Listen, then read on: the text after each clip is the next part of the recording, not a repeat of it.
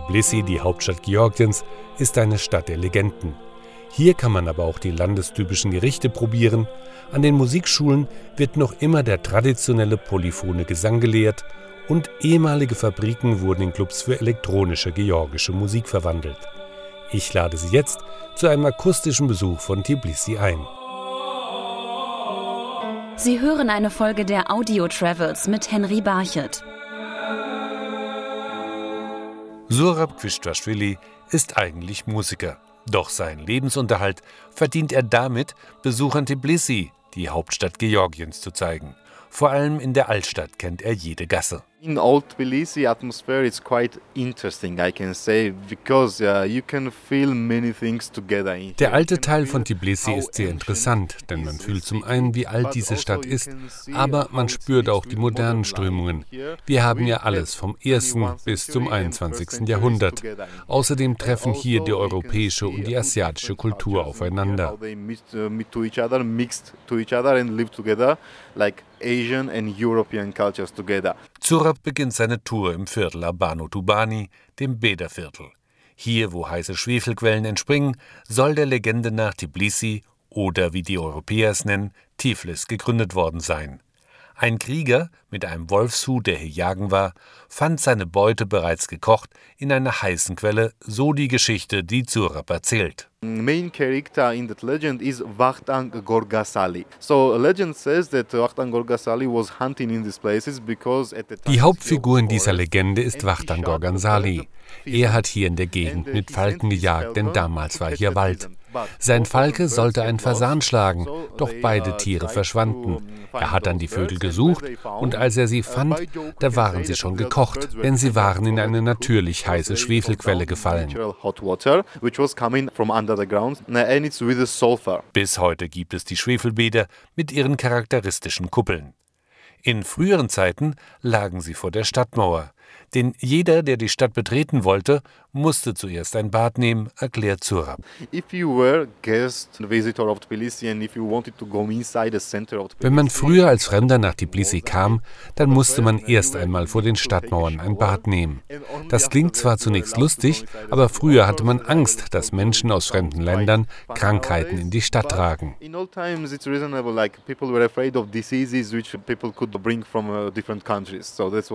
Wer Tbilisi besucht, der sollte einen Besuch in einem der Bäder einplanen. Schon Dichter Alexandre Dumas oder auch in jüngster Zeit Popmusiker Sting gehörten schon zu den prominenten Besuchern. Die Steinkuppeln sind Badehäuser. Man kann dort eine Dusche und ein Bad mit Schwefelwasser nehmen. Das ist gut für die Haut und überhaupt für die Gesundheit. Außerdem werden Massagen angeboten. Wer nach Tbilisi kommt, der sollte das unbedingt machen, denn es fühlt sich perfekt an. Innerhalb der Stadtmauern von Tbilisi Tbilisi stehen zahlreiche trutzige Kirchen. Die vielfach gläubigen Georgier verehren hier die Schutzheilige des Landes Nino, die der Legende nach den christlichen Glauben in das Land gebracht hat, erzählt die Georgierin Tata Schengelia. Legend, uh, uh, uh, der Legende nach wachte Nino auf und hatte ein hölzernes Kreuz in der Hand. In dieser Nacht hatte sie den Traum, nach Georgien zu gehen, um es zu einem christlichen Land zu machen. Sie wanderte im vierten Jahrhundert von Kappadokien in der Türkei nach Georgien, um das Land zu christianisieren. Uh, uh,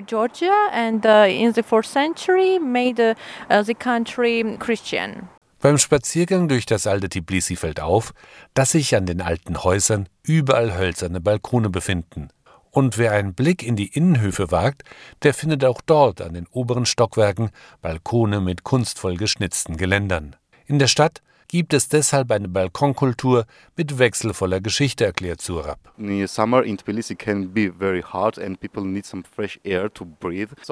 Die Sommer in Tbilisi können sehr heiß sein und früher sehnte man sich nach frischer Luft. Deshalb baute man hölzerne Balkone. Es gab nur ein Problem. Es war verboten, solche Balkone auf der Straßenseite zu bauen. Deshalb begannen die Einwohner, Balkone auf der Seite der Hinterhöfe zu bauen.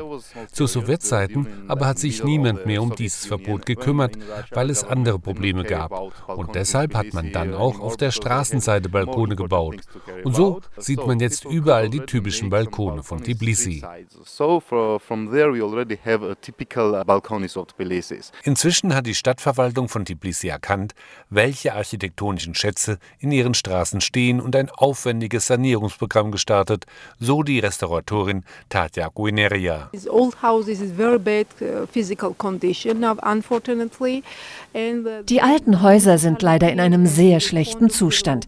Die Stadtverwaltung in Tbilisi hat deshalb ein Restaurierungsprogramm initiiert. Bei Führungen zeigen die Guides oft alte Kellergewölbe. Wir haben einige sehr schöne Keller, die leider in einem sehr schlechten Zustand sind, was man von außen oft nicht sieht.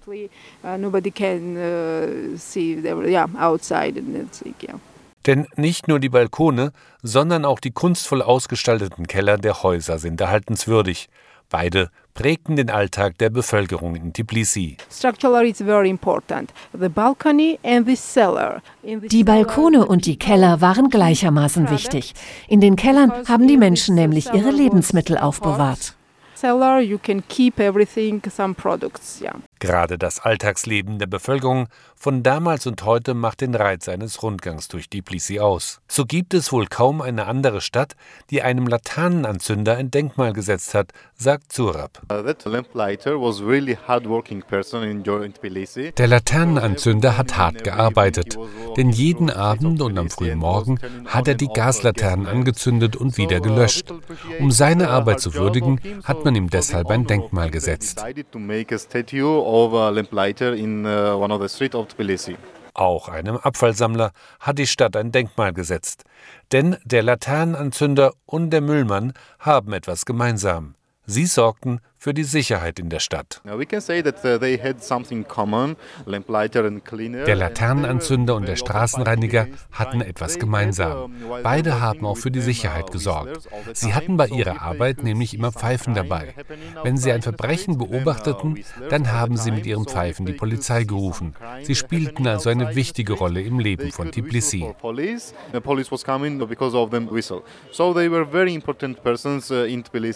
Und sicher ist die Stadt bis heute, auch wenn keine Laternenanzünder und Abfallsammler mit Pfeifen mehr unterwegs sind, versichert Zurab. Tbilisi is one of the safest cities in Europe main reason how why Tbilisi is so um, safe a city is that Georgian people are for the first Tbilisi ist eine der sichersten Städte Europas.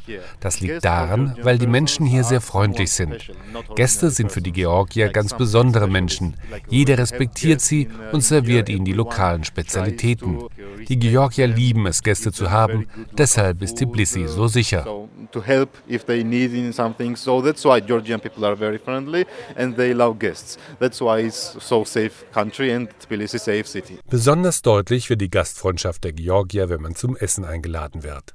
Bei einer Supra, dem georgischen Wort für ein Festessen, kommen viele reich gefüllte Schalen mit den unterschiedlichsten Spezialitäten auf den Tisch. Geprägt ist die Küche Georgiens vor allem von vegetarischen und veganen Speisen. Dalia Zatawa, die Präsidentin der Gastronomischen Gesellschaft Georgiens, hat mir die Esskultur ihres Landes erklärt. Die Geschichte unseres Landes ist auch mit Gastronomie verbunden. Als der Gott äh, der Erde verteilte, äh, Georgier stammen äh, später und haben gesagt, dass sie tranken über Gottes Gesundheit. Und der Gott hat seine eigene Teil der Erde geschenkt. Also schon ganz früh war Essen ein wichtiger Bestandteil der Stadtgeschichte von Tbilisi.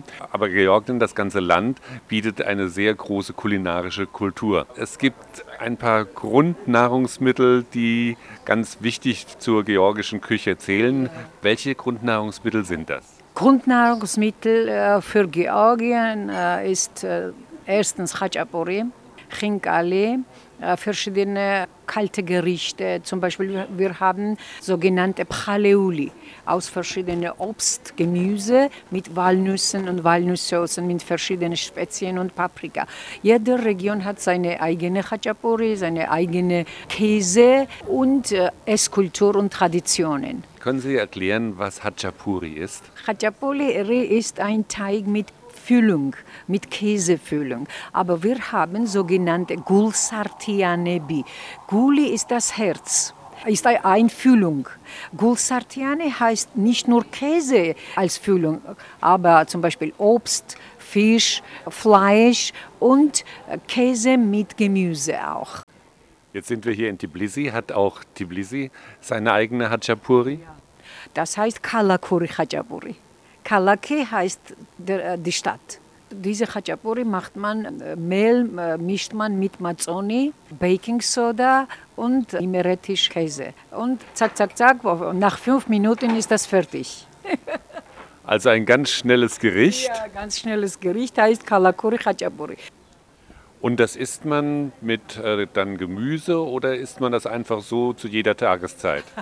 ja, eine gute Frage. Das ist eine Vorspeise, Hauptgericht und Nachspeise auch. Wie, wo und was mit äh, Gemüse, mit Fleisch, mit Mazzoni, mit äh, Tee oder mit Kaffee. Bitteschön. Ein wichtiger Bestandteil der georgischen Küche sind Nüsse und die werden verwendet in vielfältiger Form und den Gerichten beigemischt.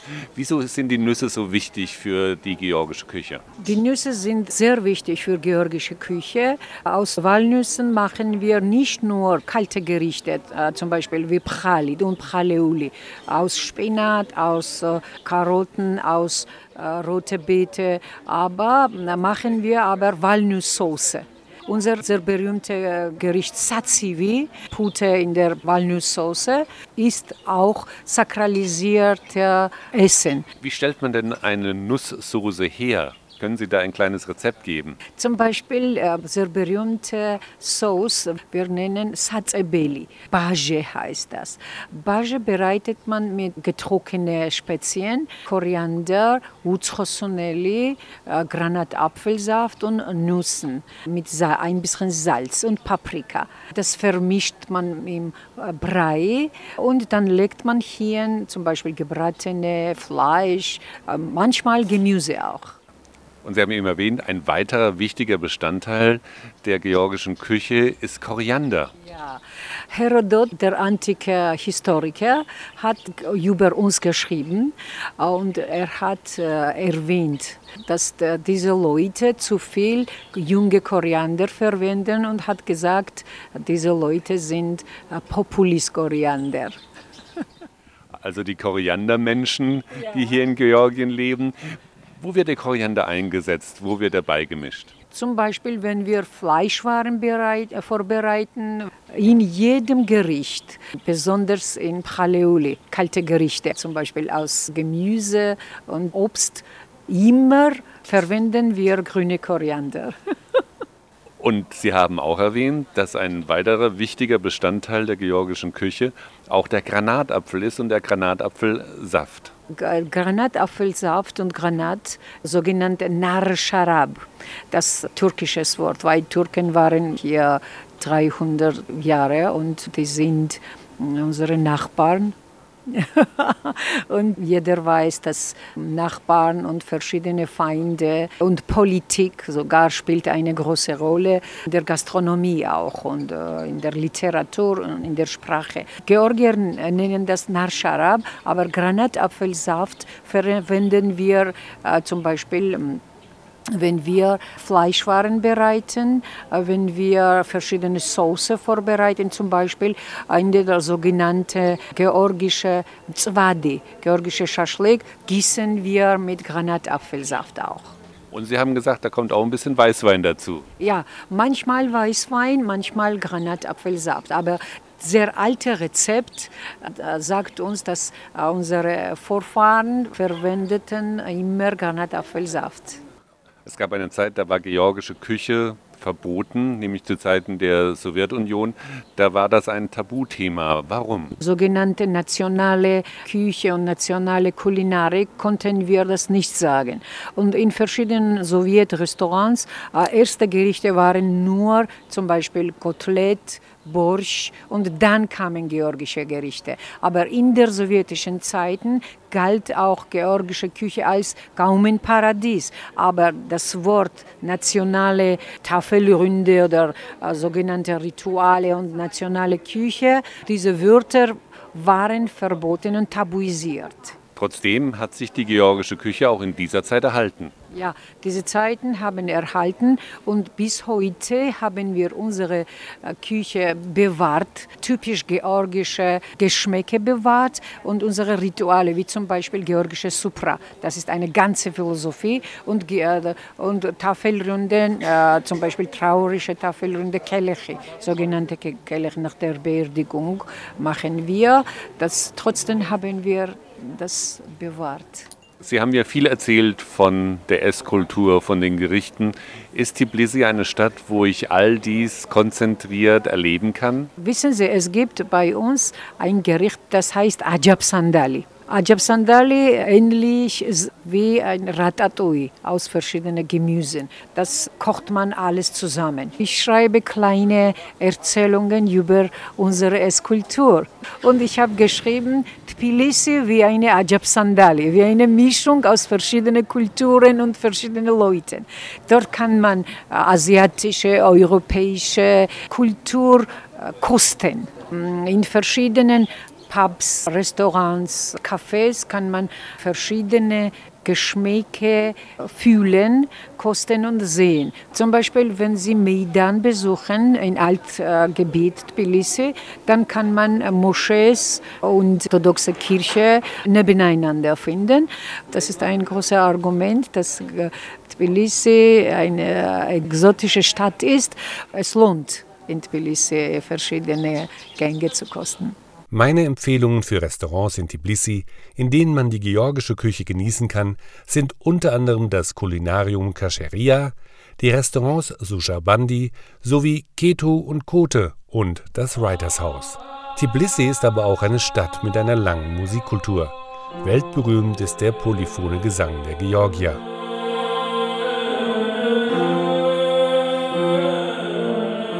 Durch Georgien als Brückenland zwischen Asien und Europa zogen viele Völker, sowohl in freundlicher als auch in kriegerischer Absicht. Trotzdem haben die Georgier ihre Eigenständigkeit in vielen Teilen des Lebens erhalten.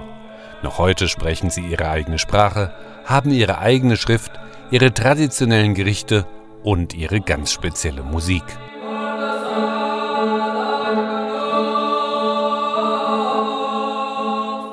Die Volkslieder Georgiens mit ihrem polyphonen Gesang werden noch heute am Konservatorium in Tbilisi gelehrt. Einer der bekanntesten Chorleiter und Musikwissenschaftler ist Mikhail Shuraschwili. Georgische Volkslieder muss man in zwei Kategorien unterteilen. Die Lieder der Dörfer, die sehr georgisch sind, und die Lieder in den Städten. Diese sind sehr vom Orient beeinflusst, zum Beispiel von den Persern oder den Türken. Als der berühmte Komponist Igor Strawinski im hohen Alter Georgien besuchte und die Lieder der Dörfer im Westen des Landes hörte, sagte er, wenn ich diese Musik schon früher gehört hätte, dann wären meine Kompositionen noch viel kreativer gewesen.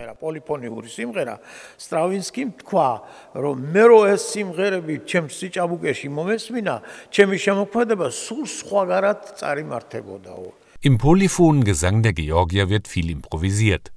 Die Stücke unterscheiden sich von Konzert zu Konzert. Die Kunst des Singens wird in den Familien vererbt, ebenso wie die Inhalte der Lieder, denn die Texte werden oft nur mündlich weitergegeben. Die Texte der Lieder variieren von Region zu Region. Es gibt Heldenlieder, die die große Vergangenheit der Gegend besingen. Sie handeln von großen Kriegern und mutigen Menschen, die zum Ruhm Georgiens beigetragen haben. Dann gibt es auch Lieder, die den Alltag beschreiben, die zum Beispiel traditionelles Handwerk zum Inhalt haben. Und dann gibt es natürlich auch Liebeslieder. Wenn man sich die Lieder aus den verschiedenen Provinzen anhört, dann ist das wie eine Reise durch Georgien. So unterschiedlich sind die Themen und die Musik.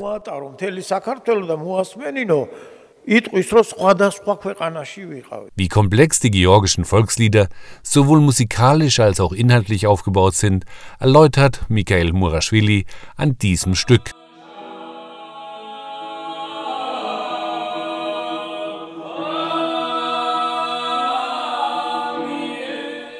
ეს არის ერთადერთი ქართული სიმღერა, ნუ რუსთაველია ჯერ, ტექსტი რუსთაველია.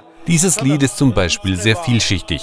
Zunächst wird vom Leid gesungen, denn der Winter beginnt und eine Frau weint, weil eine Rose verblüht. Doch gleichzeitig drückt das Lied Kraft und Hoffnung aus, denn das Leben geht weiter. Wir dürfen es nicht zurückweisen. Und schließlich heißt die Botschaft Frieden. Komme in Frieden. Es ist mit seinen Höhen und Tiefen schwer zu singen und stellt die zwei Stimmen vor große Herausforderungen. Niemand singt es aber so gut wie diese zwei Jungen, die wahre Meister geworden sind მეტრია უკვე ისე მღერიან ესენი ამ სიმღერას და არასდროს ამ ამ ხნის ბიჭებს ასე ეს სიმღერა არ უმღერიათ.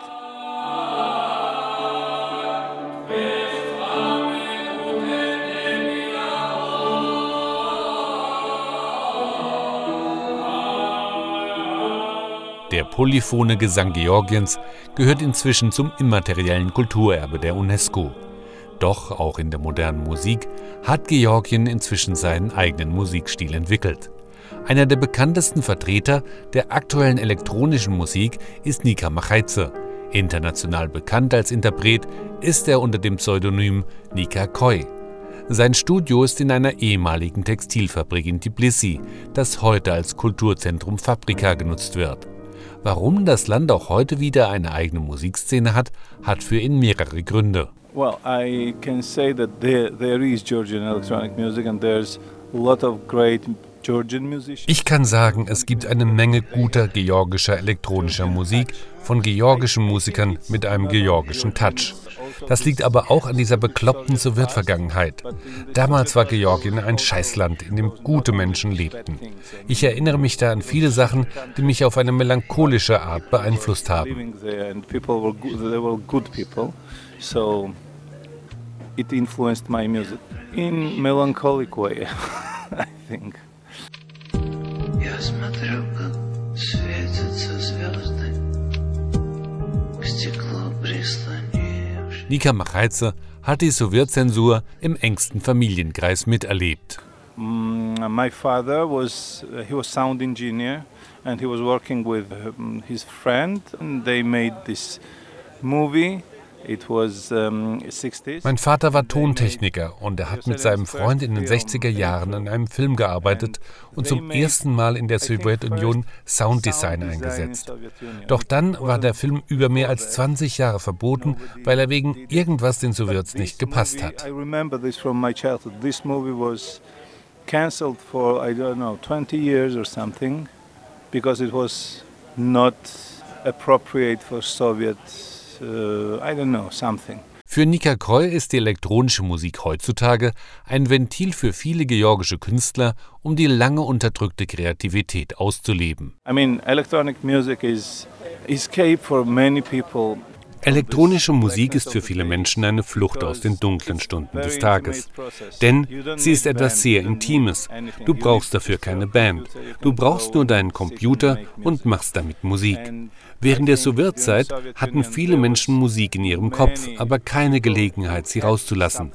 Aber heutzutage können sie sie mit ihrem Smartphone kreieren. But nowadays you can do it with your phone, really. Und im Rahmen dieses Prozesses wird die Geschichte der georgischen Musik fortgeschrieben. Maybe yes, maybe after 300 years there will be some guys like folklorists who Vielleicht werden in 300 Jahren einige Folkloristen sagen, hör dir das mal an. Und ja, dann ist es Volksmusik. Something and yes, it is folk music, I think.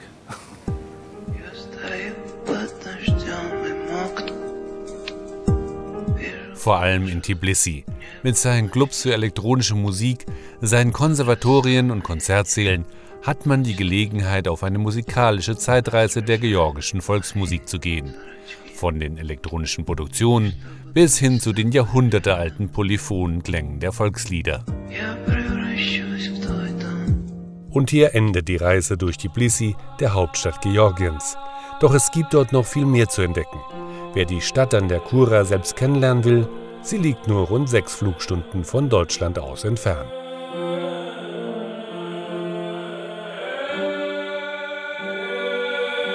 Sie hörten eine Folge der Audio Travels mit Henry Barchet.